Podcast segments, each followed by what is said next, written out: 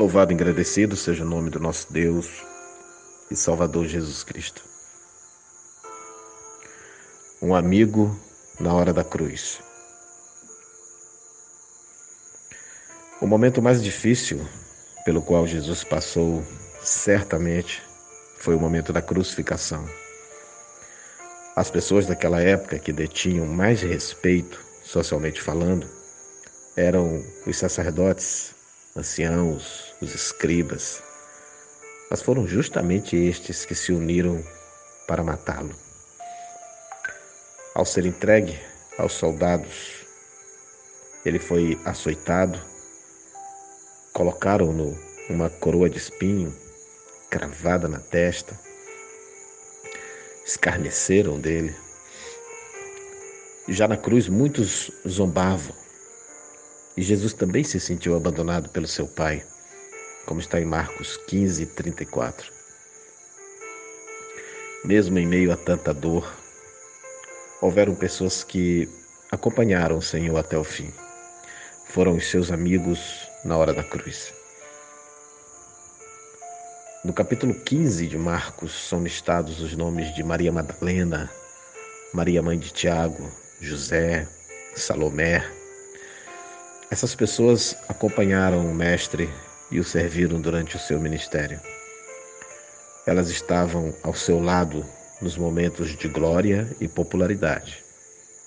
Mas elas também estiveram quando até os seus amigos mais próximos o abandonaram.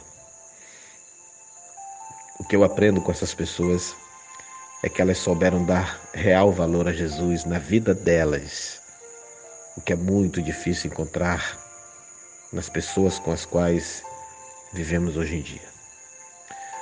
Vemos por aí pessoas que estão ao nosso lado nos momentos bons, quando existe dinheiro, saúde, fama, prestígio. Mas e depois? E quando tudo isso acaba, quem fica do seu lado? Onde estão nossos amigos na hora da cruz? Onde estão os amigos quando tropeçamos e caímos? Quando somos atacados e condenados pela opinião pública? quando a nossa companhia não traz qualquer prestígio social. É bom também perguntarmos se somos pessoas assim, se servimos, se cuidamos, se estamos com as pessoas que dizemos que amamos, ou se somos egoístas e mesquinhos e só olhamos o nosso lado o tempo todo. Responda para si mesmo: Você é um amigo nas horas da cruz? ou apenas um protozoário que suga seu hospedeiro até lhe tirar tudo que lhe interessa, para depois abandoná-lo por completo? Está escrito em Provérbios 17, 17. Em todo tempo ama o amigo, e para a hora da angústia nasce o irmão. Aproveite este momento em que o Espírito Santo fala ao seu coração e tente recordar as pessoas que um dia você jurou lealdade e amizade, mas que hoje sobrevivem às margens de sua indiferença.